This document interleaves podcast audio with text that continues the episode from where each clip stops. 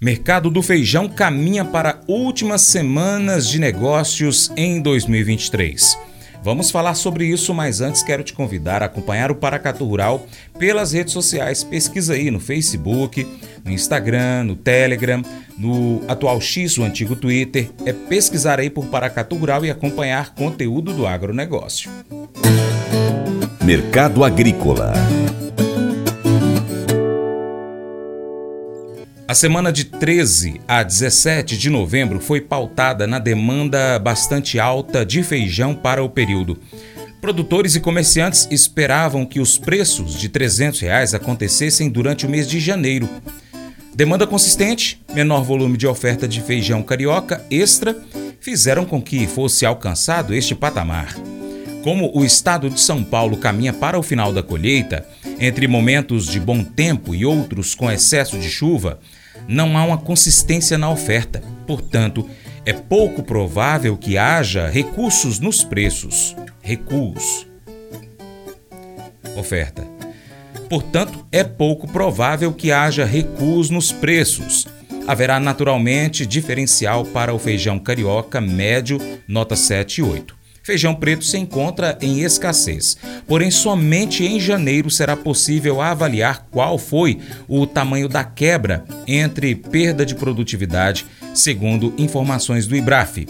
O consultor Vlamir Brandalize comenta o mercado do feijão, que se encontra com oferta cada vez mais escassa, e a tendência é que os últimos negócios deste ano sejam realizados nas próximas três semanas, já que o setor para por conta das festas de final de ano. Enquanto isso, os produtores aguardam por ofertas em torno de 300 reais a saca do carioca. Mercado do feijão sumiu a oferta, né? O produtor tem feijão um pouco guardado, mas todo mundo querendo valorizar mais, né? Então as pedidas agora do feijão carioca, quando aparece, é todas na casa dos 300 reais acima do vendedor. Ele vai vender quando bater os 300 em diante. Alguns volumes ainda tem nos estados centrais, mas não são volumes grandes. Então o mercado segue firme de 270 a 300 reais e vendedor querendo mais. Tem vendedores falando que vai começar a vender a partir de 350 a saca. Lembrando que o mercado feijão ele tem mais duas, três semanas, depois ele para, né? No Papai Noel não come feijão. Lá pro período Natal também não gira feijão que vai voltar a girar lá em janeiro. Mercado do preto segue forte também em função da, dos grandes problemas que tivemos na safra, né? A safra é, paranaense, catarinense com excesso de chuvas, quebra grande do potencial produtivo e com isso a oferta muito limitada de feijão é, nessa temporada. Então, é, preto também segue forte aí de 260 a 300 reais a saca e vendedor, o pouco que tem, está segurando as ofertas. Então, esse é o mercado do feijão que segue forte aí. Mas eu vou dizer uma coisa pra você, viu? É, se quiser colocar propaganda sua aqui nesse programa, ó, eu vou dizer um negócio, você vai ter um resultado bom demais, senhor. É isso mesmo, é facinho, facinho, senhor. Você pode entrar em contato com os meninos ligando o telefone deles, é o 38, é o 991810123, bem fácil. É muito bom porque aí a sua empresa vai sair dentro de um programa que é ligado aí ao homem para mulher do campo. É nós que vai estar tá assistindo e também vai ver sua propaganda. É bom ou não é? A sabedoria é um ativo inestimável em nossas vidas.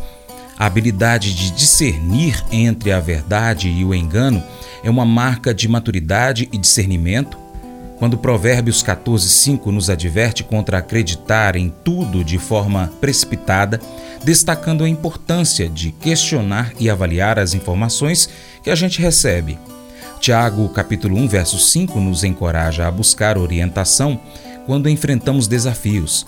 A sabedoria não é um dom exclusivo dos sábios, mas algo que podemos buscar por meio da oração e da busca por conselhos.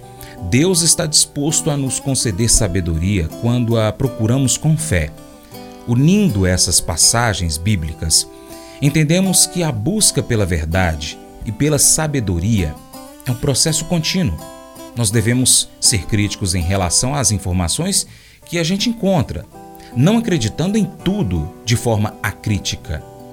Além disso, Quando confrontados com dilemas e questões complexas, podemos buscar sabedoria através da oração e do conselho de pessoas de confiança. Essa reflexão nos desafia a sermos discernentes e questionadores em relação à informação que nós encontramos. Não devemos aceitar tudo de forma automática, mas examinar e discernir.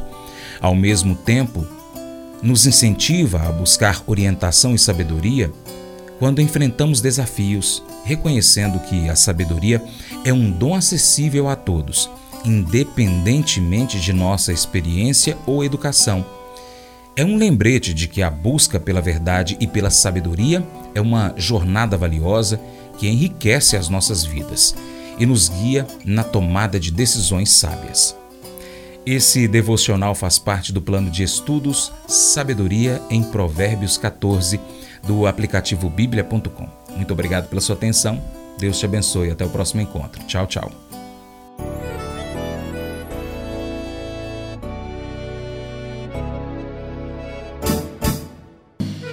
Acordo de manhã para prosear no mundo do campo, as notícias escutar. Vem com a gente em toda a região com o seu programa Paracatu Rural.